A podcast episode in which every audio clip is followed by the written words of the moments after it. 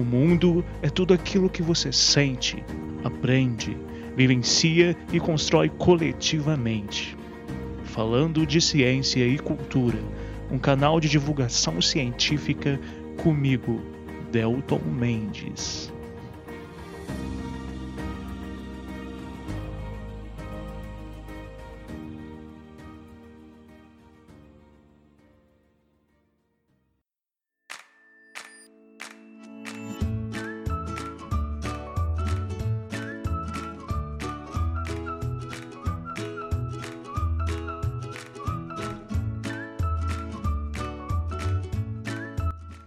Sejam muito bem-vindos, ouvintes e ouvintas, a mais um episódio do canal Falando de Ciência e Cultura. Eu sou Delton e hoje vamos embarcar mais uma vez na espaçonave da ciência para entender um pouco mais sobre algumas características do céu noturno durante o inverno. Como eu havia prometido desde o lançamento do episódio sobre o céu de outono, que está disponível no canal. Acessem lá, inclusive é importante que vocês acessem ele também para entenderem várias outras coisas que eu não vou mencionar aqui hoje. Eu vou sempre tentar passar dicas para vocês para que possam se maravilhar, se encantar ao observar as estrelas, planetas, constelações no céu noturno. E sempre importante frisar, pessoal, tudo que eu direi aqui hoje é baseado em ciência e não tem ligação com a astrologia, tá bem? Bom, também queria agradecer imensamente pela interação que muitos de vocês estão tendo comigo e com convidados do canal lá no meu perfil do Instagram, o delton.mendes. Essa semana eu recebi algumas mensagens muito legais também no Twitter. Uh, e agradecimento especial eu faço a Jéssica Santos, lá de São Paulo, que disse: Gostei muito do canal, especialmente pelas relações que você faz entre ciência e cultura. Todo mundo aqui em casa já ouve também. É, muito obrigado, Jéssica. Fico muito feliz por esse retorno seu, de vocês ouvintes. Isso é sempre importante para mim. É, Bom, hoje nesse episódio eu vou passar para vocês três dicas para observação, mapeamento do céu, para identificar alguns planetas e estrelas e constelações que serão visíveis no inverno. É, mas claro, importante também lembrar que estamos falando de natureza, né, gente? Então tudo que eu vou dizer é um olhar humano, é um olhar científico que nós temos sobre essa natureza. Ou seja, é claro que não existe, por exemplo, uma divisão, uma dissociação clara entre as estações do ano uh, no que se refere à astronomia. Como é, nós somos comumente nós como humanidade temos o costume de ficar dissociando muito as coisas, de ficar estudando muito em caixinhas, mas é claro que as configurações do céu é, não são bem assim elas mudam, mas paulatinamente, processualmente. Não é que agora com o inverno vai mudar totalmente as estrelas, os planetas, as constelações que nós vemos. Muitas dessas, muitas dessas estrelas é, e constelações e planetas a gente também vê em todas as outras estações do ano praticamente. O que muda é só o horário, a posição, né? principalmente planetas que vão mudar muito, porque eles não são, entre aspas, fixos né? em datas é, anualmente, enfim. Então, nesse sentido, é, algumas coisas que eu disse já nesse episódio anterior sobre o céu de outono serão importantes e vão servir para este. Então, caso vocês não tenham ouvido esse episódio anterior, vale a pena ir lá para gente, para vocês entenderem algumas coisas relevantes. E seria interessante fazer isso até mesmo para vocês conhecerem muito mais sobre localização, algumas ideias que eu dou para vocês identificarem e conseguirem mapearem é, alguns corpos celestes. Aí ah, sempre muito importante destacar, galera, é, cuidado para não apontar instrumentos de observação direto para o Sol. Então, caso vocês usem binóculo, é, telescópio, luneta, claro, é, por exemplo, isso acontece muito quando algumas pessoas vão tentar observar mais com o pôr do sol. Cuidado para não apontar diretamente para o sol, porque isso pode cegar vocês. E também, como estamos no frio, vamos tomar cuidado aí com o frio. Se agasalhem, tomem aquele chazinho, levem um cafezinho e boa observação para todos. Bora então para as dicas. Dica número 1: um, Bom, nessa dica eu, eu, sugiro que vocês busquem algum lugar na casa de vocês onde seja possível ver o céu. Estamos num período de isolamento social, a maioria das pessoas é, está passando né, por um processo no qual temos ficado mais em casa. Então é interessante que nós busquemos nas nossas próprias casas algumas regiões que nos favoreçam uh, a observação do céu. Então é claro que um lugar que favoreça é, uma observação do céu mais aberto é bem melhor mas essas dicas ajudam também você a observar qualquer fragmento do céu. Uma vez encontrando os horizontes leste e oeste, e a partir disso o norte e o sul, você poderá observar muitas coisas. É, e um aspecto importante, eu acho, é perceber inicialmente que o nosso Sol, a nossa estrela, no inverno ela se encaminha bastante rumo ao norte e ele fica menos tempo, entre aspas, no céu diurno. Então os dias são bem menores no inverno e as noites são maiores. Então note que ele se encaminha cada vez mais rumo ao norte agora no inverno e depois, quando estiver chegando a primavera, ele vai começar a voltar mais para o sul e os dias começam a ficar mais quentes. Bom, então essa é a dica número 1. Um. Vamos buscar algum lugar nas nossas casas ou então quem mora em sítio, quem mora em apartamento, pela janela talvez, e vamos buscar identificar os pontos, uh, os horizontes, né? Leste, oeste, norte e sul. E como que se faz isso? Vamos revisar um pouco o que eu já falei para vocês lá no episódio sobre uh, mapeamento e identificação de estrelas e constelações no céu de outono. Primeiramente, estique o braço esquerdo para a direção onde o Sol nasceu e o direito para a direção onde ele se pôs, onde ele acabou de descer no horizonte. Depois vocês vão fechar os braços por cima da cabeça. Então notem que vai formar uma semicircunferência. Essa linha que vocês descreveram pelos braços, né, ao se aproximar e tocar as mãos em cima da cabeça, ela é muito proximal do que nós vamos chamar de eclíptica, que é a linha que a Terra descreve em seu movimento em torno do Sol. Bom, então nessa linha que vocês vão fazer encontrando uma mão com a outra, um braço com o outro sobre a cabeça, muito próximo dela que vocês vão poder encontrar os planetas, constelações do zodíaco mais relevantes que eu vou mencionar aqui no, nesse episódio. Então, logo à sua frente, muito importante isso. Então, a gente apontou o braço esquerdo para o leste, apontou o braço direito para o oeste na frente da nossa cabeça, ou seja, na nossa face, nós vamos ter o sul e atrás, na nossa nuca, a gente vai ter o norte. Prestem muita atenção nisso, tá bom, gente? Isso é muito importante para que nós possamos partir para as próximas dicas. Dica número 2 Sobre estrelas e constelações, é, o inverno é marcado pelo começo da estadia mais constante da constelação de Escorpião no céu. E essa constelação é muito grande e muito bonita. É, é bem fácil localizar.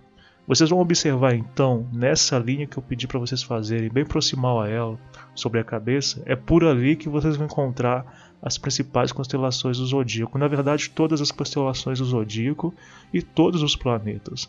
Então, notem uma coisa importante. Observando o sol se pôr logo por volta das 6 horas, agora no inverno e outono, né, ele se põe bem mais cedo mas por volta de 6 horas, no começo do inverno, será possível ver também planetas como Mercúrio, com um pouco de dificuldade, mas será possível ver a olho nu.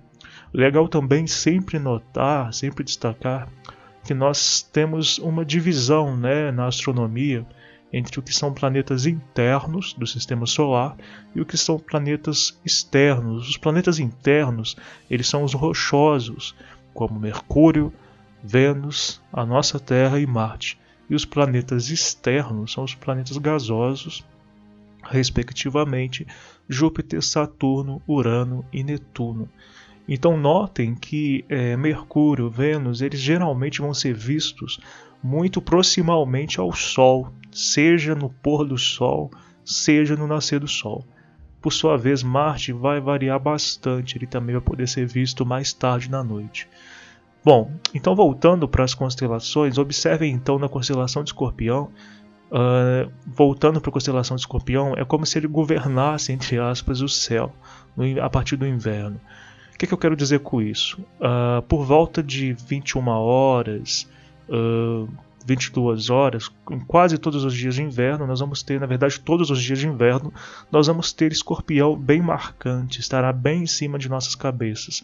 Então, entre aspas, ele vai nascer por volta de 7 horas, 7 e meia, mais pro agora, né, mais no final do inverno, mais cedo, ele vai estar no céu, já no horizonte onde o sol nasceu, e a partir disso ele vai percorrer toda essa linha que eu pedi para vocês marcarem por cima da cabeça, proximal, né, a eclíptica, no qual ele vai percorrer do de leste a oeste durante toda a noite. Então é uma constelação muito marcante e além dela, fora da eclíptica que eu mencionei né, no começo do episódio, é importante lembrar disso, também vai ser bem visível a sul, ao sul uh, o Cruzeiro do Sul, que todo mundo já ouviu falar, e também a constelação de Centauro. Centauro, então, e o Cruzeiro do Sul vão ser facilmente visíveis ao sul. Então prestem atenção, para identificar Centauro e Cruzeiro do Sul, é importante que vocês lembrem que o sul, marcando a, com o braço esquerdo leste, o sul ele vai estar bem na nossa frente, na frente da nossa face. Por outro lado, na nossa nuca, né, atrás da nossa cabeça, nós teremos o norte, e naquela direção nós vamos ter muito forte a constelação de Lira, com a, a, estrela Vega, que é bem bonita, bem marcante também, bem forte, com uma magnitude intensa. E também a constelação de Boeiro, uh, na qual nós vamos ter a estrela Arcturus, que também é bem forte, na direção norte. Então é importante, bem importante, que vocês é, lembrem-se sempre de marcar o leste, o horizonte leste, horizonte oeste, o norte, o sul, e também dê uma olhadinha lá no DEM, né, uma olhadinha no episódio sobre o céu de outono, porque eu, eu explico melhor como fazer tudo isso. Uma outra coisa importante é que eu geralmente, quando eu dou aula, né, estímulos pra, de introdução à astronomia, eu costumo dividir a noite entre duas fases. A fase 1 da noite, geralmente entre 17h30 e 18 horas, até a meia-noite, né? Claro que no decorrer das estações do ano isso vai mudar. No verão a gente vai ter um pôr do sol mais tarde, mas geralmente então eu divido entre 6 horas e meia-noite a primeira fase e 18 e meia-noite e até o nascer do dia a segunda fase da noite. Então isso é bem interessante a gente também frisar e destacar. Então vamos agora para a dica número 3. Sobre planetas, eles são bem visíveis várias e várias vezes, sobretudo Saturno e Júpiter agora no inverno. E eles vão fazer pares, né? A gente vai, vai ser possível ver os dois juntos, bem juntos, né? Bem próximos, muitas vezes. É importante destacar que por mais que nós os vejamos relativamente próximos no céu, nessa mesma linha que eu disse para vocês, a eclíptica, que como referência eu pedi para vocês fazerem nessa ligação entre leste e oeste, leste e oeste com os braços, a linha eclíptica é muito proximal a essa linha que vocês vão fazer. Uh, então Júpiter e Saturno vão ser bem visíveis nessa linha. Lembrem-se sempre de que as constelações do zodíaco e todos os planetas são visíveis exatamente na eclíptica. Bom, então a gente vai, vai ser possível ver Júpiter e Saturno várias vezes, por exemplo, bem acima de nossas cabeças, a partir de umas 21 horas, 22 horas, 11 horas, meia-noite, e aí, é claro, grande parte da madrugada. Sempre, pessoal, lembrando que esses planetas uh, e essas constelações elas vão vir, entre aspas, na direção leste-oeste, na verdade, então vamos ficar atento a isso também. Mas é claro que essa posição dos planetas ela vai variar muito de acordo com o movimento que a Terra vai realizar, né, durante essa estação do inverno. E mais para agosto, inclusive, Marte também começar, começará a ser mais visível nessa fase inicial da noite e pelas madrugadas afora a gente vai conseguir ver Marte também e outras constelações do zodíaco, né, como Aquário, Peixes, Uh, leão também, Libra, Virgem. Libra e Virgem são bem mais difíceis de visualizar, mas também serão visíveis. Bom, a Lua também, obviamente, sempre vai, ter, vai poder ser vista. Ela tem diferentes fases, eu acho que todos vocês é, sabem disso. E vai variar entre noite e dia com sua beleza típica, né? É, a Lua ela aparece várias vezes durante o dia, aparece várias vezes durante a noite. Muita gente acha que exatamente onde o Sol nasce, nasce a Lua e onde exatamente ele se põe, a Lua, a Lua se põe. Mas a gente varia bastante, viu, gente? Entre Lua e Sol a gente tem variações importantes.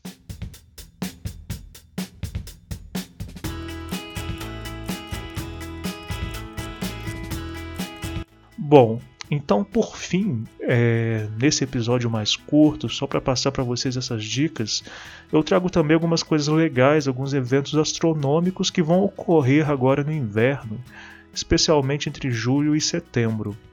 É, eu gostaria também, antes de tudo, destacar que o que favorece as estações do ano, é claro, é principalmente o eixo inclinado do nosso planeta. É, muita gente acha que as estações do ano surgem porque a Terra fica mais próxima ou não ou menos próxima do Sol. Mas o fator mais fundamental é a inclinação do nosso planeta. O nosso planeta ele gira em torno de si mesmo no eixo inclinado. E é claro que nosso planeta não é plano, né, gente? Nosso planeta ele tem uma característica esférica, na verdade um geóide que com questões atmosféricas se torna esférica é, esférico. Mas então, é, os, as dicas astronômicas aqui que eu vou trazer para vocês, os, alguns eventos legais que vão acontecer agora no inverno, vão envolver desde eclipses, alguns deles, é, um deles não vai dar para a gente ver, mas também, inclusive, algumas chuvas de meteoros. Bom, no dia 21 de junho nós teremos o eclipse anular do Sol, que é um evento bem bonito, mas que vai ser visível em parte da África, é, do Oriente Médio, então aí também pegando aquela região do Paquistão, Índia, sul da China, enfim, parte do Oceano Pacífico. Nesse eclipse anular, a Lua ela fica completamente alinhada com a Terra e o Sol, né? porém ela não vai é, cobrir plenamente essa nossa estrela, né? então vai deixar o anel brilhante no céu, é um evento bem, bem bonito. Do dia 5 de julho, nós teremos o eclipse lunar pelo umbral, mais uma vez a lua será levemente é, ofuscada pela sombra da Terra, e aí esse evento vai ser bem visível em boa parte da América do Norte, aqui na América do Sul, no Oceano Pacífico, Oceano Atlântico, enfim. No dia 14 de julho, nós vamos ter Júpiter em oposição ao Sol. O que, que significa isso? Significa então que Júpiter vai estar bem alinhado ao Sol, mas oposto, o que vai favorecer fazer com que ele fique bem marcante, bem mais brilhante e vai ser uma ótima oportunidade para visualizar esse que é um planeta maravilhoso, muito bonito. Por estar totalmente né, em oposição à nossa estrela, Júpiter vai ter então o seu brilho favorecido e com a ajuda de telescópios, mas também sem telescópios é possível ver ele muito forte no céu. Então vamos ficar de olho aí na, na, nessa data. Claro que se a atmosfera ajudar é, e não tiver com o tempo nublado, dependendo de onde vocês observarem. No dia 20 de julho, nós vamos ter, ao invés de ser é, Júpiter, nós vamos ter Saturno em oposição com o Sol. Desta vez, então, Saturno e os seus anéis estarão no melhor ponto para ser observado aqui na Terra. E nos dias 28 e 29 de julho, nós vamos ter uma chuva de meteoros. É, eu estou acessando aqui agora para dar uma olhada e me parece que são meteoros da Delta Aquaridas, que é, são fragmentos dos cometas Marsden e Crest, que vão passar por aqui entre 12 e 23 de agosto, com ápice nos dias 28 e 29 de julho. Então, na verdade, esses cometas vão passar entre os dias 12 de julho e 23 de agosto, e o ápice vai ser justamente nos dias 28 e 29 de julho. Vai dar para ver no hemisfério sul, tá bom, pessoal? Então fiquem atentos também. E por fim, no dias, dos dias 12 e 13 de agosto, outra chuva de meteoros. Uh, se eu, pelo que eu estou vendo aqui, principalmente na manhã do dia 12, é, meteoros Perseidas né, estarão em seu movimento mais visível. Resultado então dessa poeira do cometa Swift-Tuttle ela que ocorre na direção da constelação de Perseu. Então, esses são alguns dos eventos astronômicos que eu acho que são legais, que vão acontecer, alguns deles, né, que vão acontecer agora no inverno E é, é, sempre interessante a gente tentar acompanhar, observar o céu, porque isso pode mudar as nossas vidas, pode fazer a gente ficar muito mais sensíveis, muito mais humanos, né? Como já diriam muitos cientistas e muitos observadores da, do céu, a astronomia é uma ciência que nos ensina a ser humildes. Então é por isso que eu sempre tento mostrar para vocês, trazer episódios com esses temas, ensinando vocês a observar melhor o céu, justamente para valorizar isso e estimular vocês a terem percepções profundas sobre as realidades. Então é isso, pessoal. Esse episódio é mais curto. O objetivo é realmente só trazer para vocês esses conteúdos. Quaisquer dúvidas, fiquem à vontade para me mandar mensagem, que eu estarei apto o tempo todo a responder vocês. Beleza? Muito obrigado, fiquem bem e até o próximo episódio.